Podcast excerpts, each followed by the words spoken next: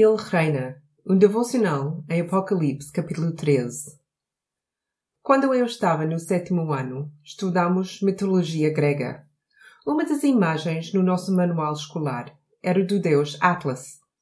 Era um titã musculado que tinha de segurar o mundo nos seus ombros. Lembro-me de olhar para essa imagem e pensar que parecia realmente pesado e difícil. Ele carregava literalmente o peso do universo sobre os seus ombros.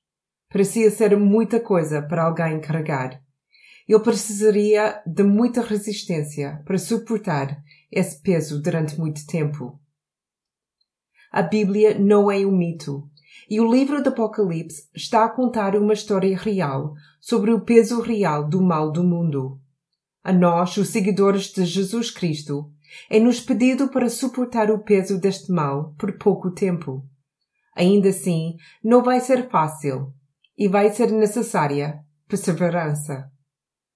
O capítulo 13 não é fácil de interpretar e não é meu objetivo explicá-lo aqui.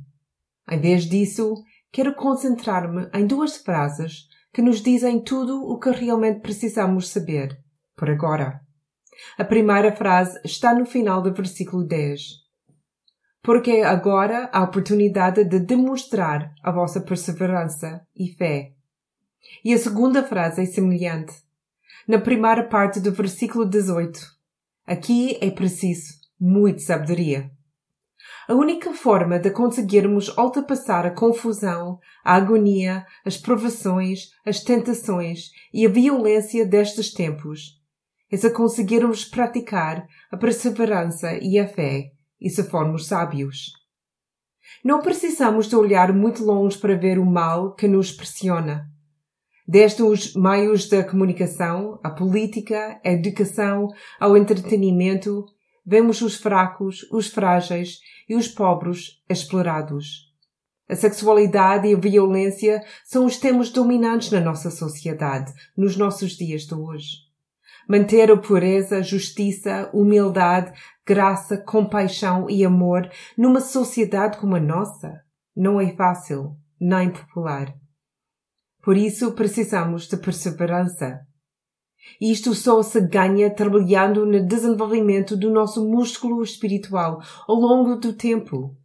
E isso só acontece estudando a Bíblia e meditando nela, observando o mundo, como os homens de Sacar em 1 Crônicas, capítulo 12, versículo 32, e sabendo o que fazer, sabedoria.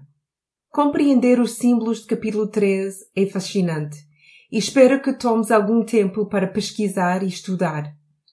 Mas se não chegares lá logo, pelo menos trabalhe no que te vai manter firme.